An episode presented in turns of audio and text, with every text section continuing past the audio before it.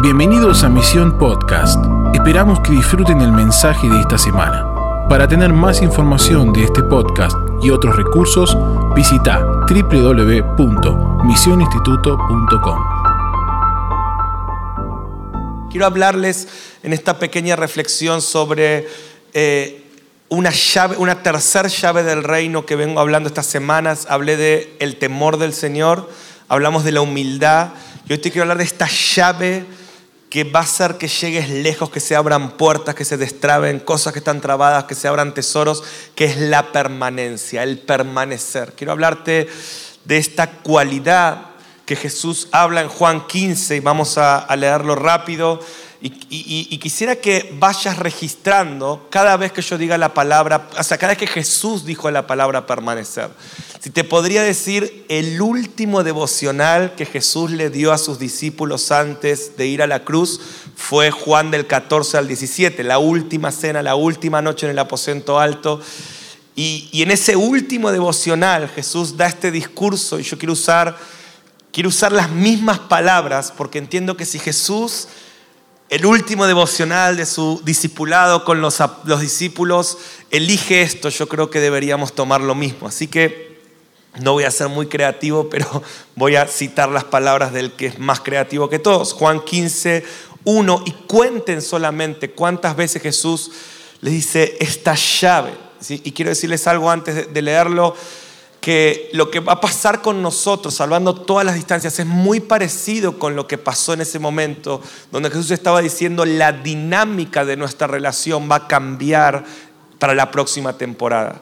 Y yo quiero decirte que hoy es el último devocional y claro que al no tener estos devocionales y el proceso de estar en misión, la dinámica de la relación va a cambiar. ¿Cuántos disfrutan de estos devocionales y cómo el Señor nos habla y todo lo que vivimos y estos tiempos gloriosos en la presencia de Dios?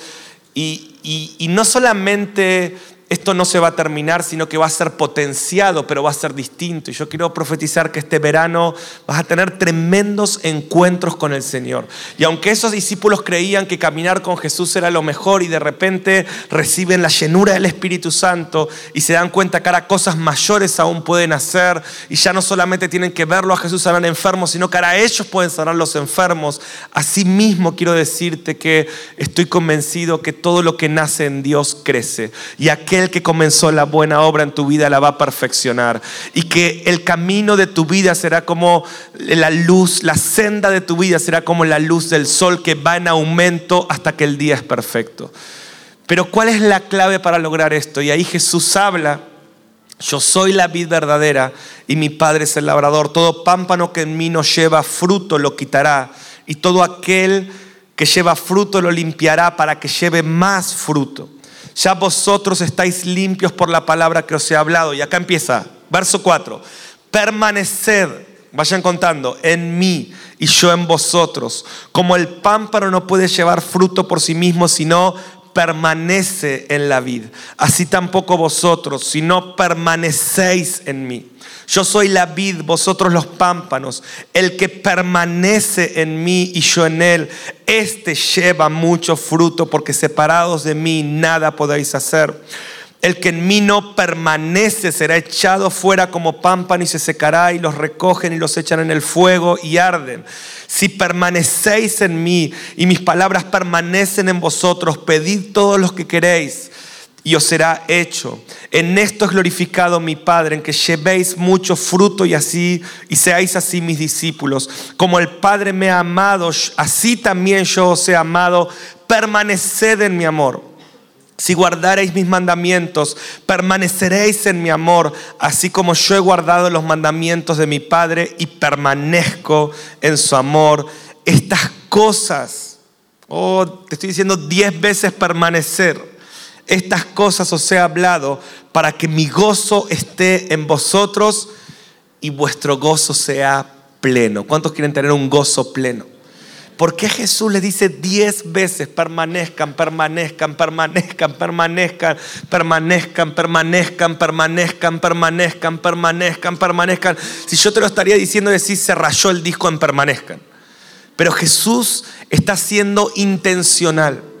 Y yo hoy más que una gran enseñanza, quiero ser intencional en decirte de parte de Jesús, permanece, permanece, permanece, permanece, permanece, permanece, permanece, permanece, permanece, permanece, permanece en su amor. Permanece en su intimidad, permanece en su palabra, permanece en lo que has aprendido, permanece en todas las palabras que Él te ha enseñado en este año, porque el que permanece va a llevar mucho fruto. Y por tus frutos te conocerán. Entonces, quiero hablarte de cómo permanecer hasta el fin. Jesús usa el ejemplo de una planta y, nos muestra que somos seres vivos. Y yo veo esto, que acá en misión hay como un ecosistema que hace que vos como una planta, yo no sé qué clase de planta sería si fueras una planta. Algunos serían un cactus, otros serían un girasol, otros serían, eh, no sé, a ver, preguntarle al que está al lado tuyo, ¿qué planta serías vos decir? Si yo sería un no, iba a decir que iba a ser Agustín, pero me frené, gracias a Dios. No sé qué planta serías, pero el Señor está diciendo, escucha, el que no permanece conectado se seca, ¿sí? Escuchen, escuchen, el que no permanece, se quedaron con la charla de las plantas, vuelvan, vuelvan. El que no permanece se seca. Y, y quiero que entiendas este principio, para, quiero ayudarte a que todo lo que Dios te dio en este año no se pierda. Quiero darte un par de consejos en 15 minutos, cómo no perder todo lo que Dios nos dio. Entonces, el punto es este, acá en Misiones hay un ecosistema, es como meterte en un lugar donde hay una cultura y donde hay un trabajo de jardineros espirituales que hacen que vos como una planta crezcas, reverdezcas, des fruto, tu hoja no caiga. ¿Y cuántos se sienten más vigorosos espiritualmente que cuando llegaron este año a este lugar? porque hay un ecosistema espiritual. Ahora, vas a salir de este lugar y es como que yo saque una planta de un gran ecosistema y la ponga en un desierto o en lugares y vas a sentir un choque, un conflicto.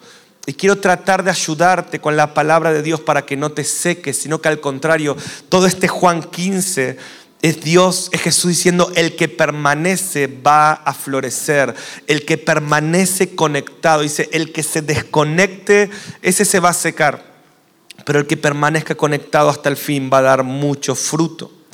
Entonces, quiero hablarte rápido de tres conflictos o tensiones que vamos a tener que superar para permanecer en, este, en estos próximos meses tres tensiones que tendrás que resolver para permanecer creciendo y fructificando.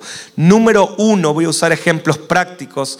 Número uno es si serás un termómetro o un termostato. ¿sí? Ahí lo tienen. O sea, un termómetro se adapta a la temperatura, toma la temperatura del ambiente que lo rodea un termostato determina y afecta la temperatura del ambiente que lo rodea. O sea, un termómetro de esa persona que en este lugar es afectada por este ambiente y acaso súper espiritual, amas la palabra, sos súper santo porque adaptás la temperatura de este lugar.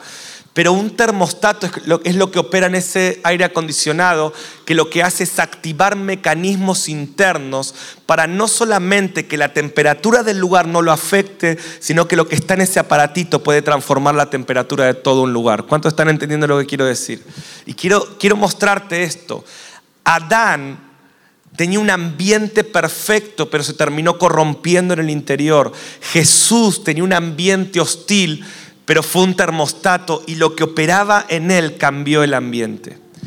Y quiero animarte que para permanecer o determinás el ambiente o el ambiente te determina. O sea, ¿cuántos quieren permanecer creciendo y fructificando estén donde estén? Así Dios te lleve al país más cerrado del mundo. No existen los cielos cerrados para un corazón quebrantado, para un corazón apasionado, para un corazón que es un termostato. Y quiero profetizar, ¿cuántos lo reciben en esta hora? Que Dios te va a usar para cambiar el ambiente de tu casa, de tu iglesia, de tu familia, de tu generación. Y así como Dios ha usado el equipo de misión para afectar tu vida y afectar el ambiente de este lugar, Dios te va a usar para afectar el ambiente del lugar donde te puso. Y hasta los desiertos más áridos van a florecer si vos te mantenés conectado. Eso es lo que Jesús está diciendo. Si ustedes se mantienen conectados, van a llevar mucho fruto. Quiero poner una plaquita rápida ahí, tres cosas prácticas que los quiero animar para que sean termostatos, para que activen cosas que cambian el ambiente. Número uno, afecta el sistema con tu fe, tu adoración, con las promesas y las profecías. Algo que les quiero animar, ayer hablaba esto con los chicos del internado le decía, empapelen su habitación de versículos que Dios les habló este año. Pónganse palabras y profecías todos los días. Dejen que esa planta sea regada con las palabras que Dios te habló. Les contaba que cuando volví de México, Dios me había dado una palabra en ese viaje cuando yo me encontré con Dios en el año 2000.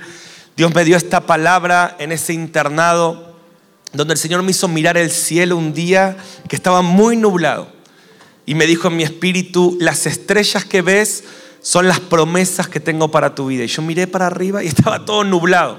Y me sentí súper huérfano ese día. Dije, Dios me está castigando. Suponía ser una palabra de ánimo. Vos imagínate que Dios te diga, mira el cielo. Y yo me imaginé como Abraham que iba a mirar y iba a ver un montón de estrellas. Era como, era como lo de Abraham, solo que en vez de estrellas era un día horrible. ¿sí? la historia de Abraham era mejor que la mía, ¿no? Y yo miré el cielo y Dios me dijo, las estrellas que hay ahí son las promesas que yo tengo para tu vida. Y yo, ok, me sentí mal, huérfano, ahí me entró toda la condenación. Pasaron como dos horas y yo ya estaba muy mal y Dios me volvió a decir, volví a mirar el cielo. Y ahora yo miro el cielo y realmente ahora el cielo está todo estrellado.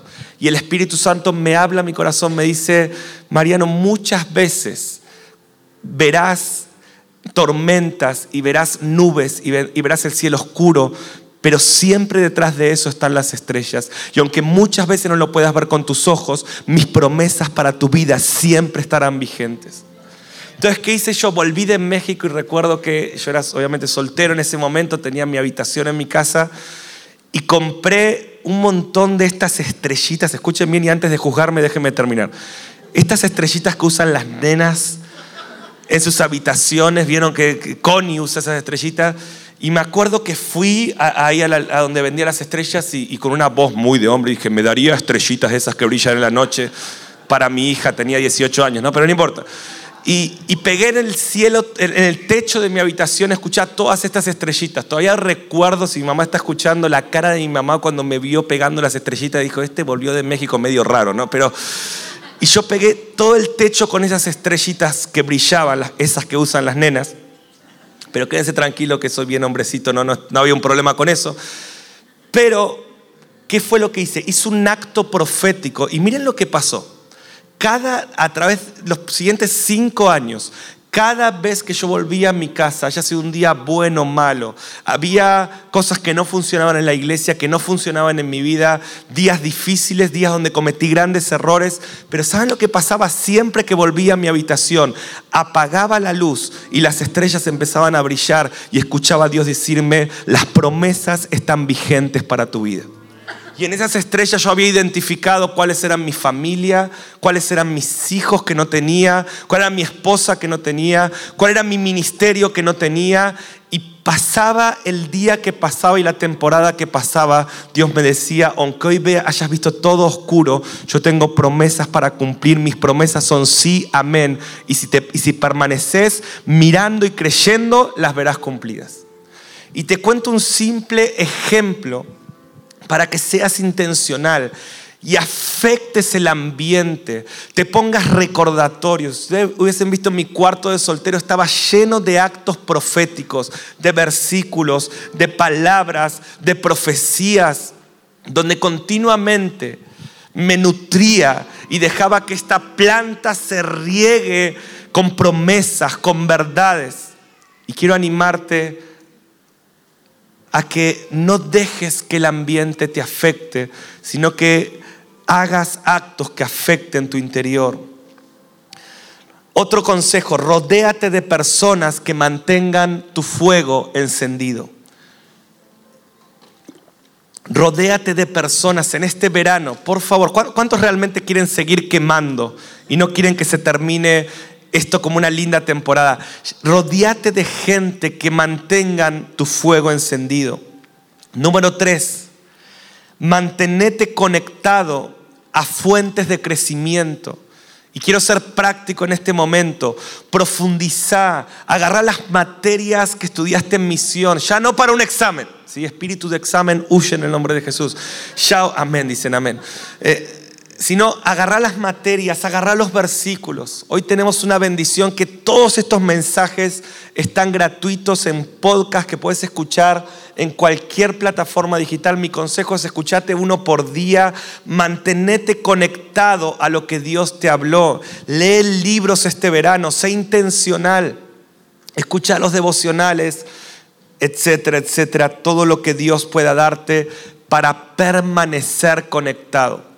Si vos, eh, yo, siento esto, ¿no? que cuando uno sale de misión es como agarrar una olla que está hirviendo con agua y vos estás apasionado, yo recién te veía, acá estás como hirviendo, fervoroso, y es como que en este ambiente estás prendido fuego por Dios y cantemos lo que cantemos, hagamos lo que hagamos, vos ardés, pero lo que va a pasar es que es como agarrar esa olla y meterla en una heladera y que el ambiente, quizás de tu trabajo, de tu universidad, del día a día, en algunos casos hasta de iglesias que el ambiente está difícil, es como un frío que por más hirviendo que esté ese agua, te metes en ese lugar y te terminas enfriando. O sea, quiero darte esta palabra por amor. Si no haces nada, te vas a quedar, te vas a terminar enfriando. Esto es lo que Jesús dijo. Si no permanecen conectados a la vid, se van a secar. ¿Cuántos van a ser intencionales en este lugar? ¿Sí? Ahora, número dos para permanecer. Otra tensión que hay que superar es tu voluntad versus, versus tus deseos. Vas a tener que entender que hay una diferencia entre voluntad y deseo. Por ejemplo, mi voluntad, voy a dar un ejemplo práctico, por ejemplo, mi voluntad es que yo quiero ser atlético, quiero ser esbelto, ágil, para cuando vamos a jugar fútbol con Rafa, ganarle. Eh, quiero, quiero, mi voluntad es quiero ser más atlético, mi deseo es que me encantan las hamburguesas de McDonald's hay una tensión. Mi voluntad es, quiero esto, pero mi deseo cotidiano es que me encantan los chocolates, las hamburguesas, no me gusta hacer deporte. ¿Pueden ver la diferencia entre voluntad y deseo? Ahora te lo pongo en algo espiritual. ¿Cuántos tienen la voluntad en este lugar de ser avivadores, avivadoras, hombres de Dios que marquen generaciones? Esa es mi voluntad. Pero mi deseo es pasar tiempo en las redes sociales y mi deseo no es orar y mi deseo no es leer la Biblia. Entonces, si vos querés permanecer, deberás lograr que tus deseos se amolden a tu voluntad y no amoldar tu voluntad a tus deseos. O sea, quiero animarte en esta hora y quiero decirte que te veo en la línea de partida y de largada para que seas un avivador en esta generación, para que seas una avivadora en esta generación. Gracias por esos amenes. Yo quiero que lo creas, no te estoy motivando, que Dios abra tus oídos y escuches que detrás de mis palabras Dios te está hablando. ¿Ustedes creen que Dios nos hubiese dado el año que nos dio si no quisiera que seas un avivador? O sea, Dios quiere que avives tu iglesia, tu familia, tu ciudad y Dios puede hacerlo con alguien como vos. Y uno dice, yo quiero eso. Ahora, ajusta tus deseos a tu voluntad. Si vos querés ser un avivador, empezá a desear, leer más la palabra, orar más, buscar más a Dios y hacer muchas de las cosas que estoy diciendo. Fortalece tu voluntad y somete tus deseos. Dale mucho más poder a tu voluntad, que tu voluntad controle tus deseos. Que cuando, de vuelta, el ejemplo, quiero ser atlético y cuando viene ese chocolate amarillo que me regalan los chilenos cada vez que viene de viaje, oh, qué celestial, oh, ya estoy perdiendo mi voluntad en el nombre de Jesús. Y, y cuando viene eso, hace que tu voluntad, someta los deseos y decir, yo deseo esto, pero más deseo cumplir la voluntad de Dios para mi vida. Que sea un verano y yo lo quiero profetizar y más que una enseñanza, tengo una carga y un peso que Espíritu Santo anhelo que caiga sobre los que están en este lugar, que sea un verano donde leas más la Biblia como nunca, donde ores más como nunca, donde Dios redima tus deseos para que cumpla su voluntad en tu vida. ¿Cuántos dicen amén a esto? Y quiero terminar, última atención, para los que no creían que lo podía hacer en 15 minutos. última atención, sobrevivir versus edificar. Porque yo veo todo de acá arriba, ¿no? Dije 15 minutos y vi varios que ni loco termina en 15 minutos. Vas a ver. Sobrevivir versus edificar. Hay dos clases de personas en el reino de Dios. Los que edifican algo y los que disfrutan lo que otros edifican. Y quiero decirte que vos no sos de los que simplemente vas a disfrutar lo que otros edificamos, vos vas a ser un edificador para esta generación. Y, y, quiero activarte, los que permanecen no son los que sobreviven. Permanecer no es sobrevivir. Permanecer no es aguantar, permanecer es mantenerte creciendo intencionalmente y avanzando hasta el fin. Y el Espíritu Santo te va a ungir para esto. No quiero que solamente sobrevivas. No quiero que sea un verano donde estés haciendo fuerza hasta que llegue marzo sin caer en pecado y sin apartarte porque en marzo vuelve misión y voy a volver a sentir la presencia de Dios. No, no quiero que hoy en esta noche Dios unja a una generación de edificadores. Yo te veo, mi hermano, con herramientas en tu mano. Veo que Dios ha puesto tantas cosas en tu mano. Es tiempo de edificar. Edifica la casa y Dios la habitará, dice el Señor edifica, construye, vuelve a tu iglesia y di, yo quiero construir algo. Yo te dije hace un rato que la primera generación de misión graduada fueron cinco personas. Y eran cinco adolescentes de 14 años, porque ahora Priscila tiene como 50, pero en esa época... No, no, o no, Pris, eran 14, 15 años. Y yo tenía una visión de levantar una generación de mensajeros y eran cinco adolescentes. Oh, no sé fiel en lo poco, no menosprecies. Quizás tenés cinco adolescentes en tu iglesia, que si sos fiel con esos cinco adolescentes, un día estarás graduando cientos de personas de las naciones.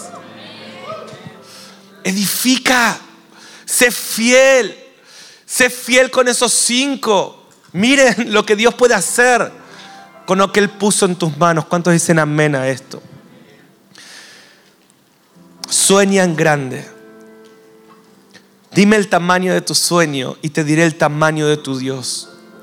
Sueña cosas tan grandes que necesites la intervención de Dios para cumplirlas, porque si no sería imposible. Sueña cosas. Yo ya anhelo que en esta noche, cuando oremos en un minuto, Dios despierte en vos la capacidad de soñar, la capacidad de llamar las cosas que no son como si fueran, la capacidad de decirle ese monte, muévete, la capacidad de decirle ese desierto, florece.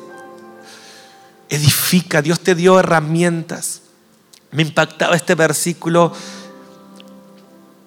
Hebreos 11, 7 dice, por la fe, di conmigo por la fe. Cuando Noé fue advertido por Dios acerca de las cosas que aún no se veían, con temor preparó el arca en que su casa se salvase y por esa fe condenó al mundo y fue hecho heredero de la justicia que viene por la fe. Dice que cuando Dios le mostró a Noé lo que venía, ¿cuántos en este año han visto cosas que vienen? ¿Cuántos Dios te ha hablado de lo que viene? Oh, si estuviste acá, has escuchado lo que Dios va a hacer en los últimos tiempos. Dice que cuando Dios te muestra lo que aún no se ve, hay gente que construye arca. Dice que Jesús dijo que los días, que la venida del Señor será como los días de Noé. Dice, porque como en los días antes del diluvio, muchos estaban sobreviviendo. Dice que estaban comiendo y bebiendo, casándose y dándose en casamiento, hasta que Noé entró en el arca. Y no entendieron hasta ese día que vino el diluvio y se lo llevó a todos. Así será también la venida del Señor. Edifica, prepárate y construye un arca para esta generación. Gracias por escucharnos. Esperamos que este mensaje te bendiga y transforme tu vida para manifestar el reino eterno en las naciones. Te invitamos a suscribirte y compartir este contenido.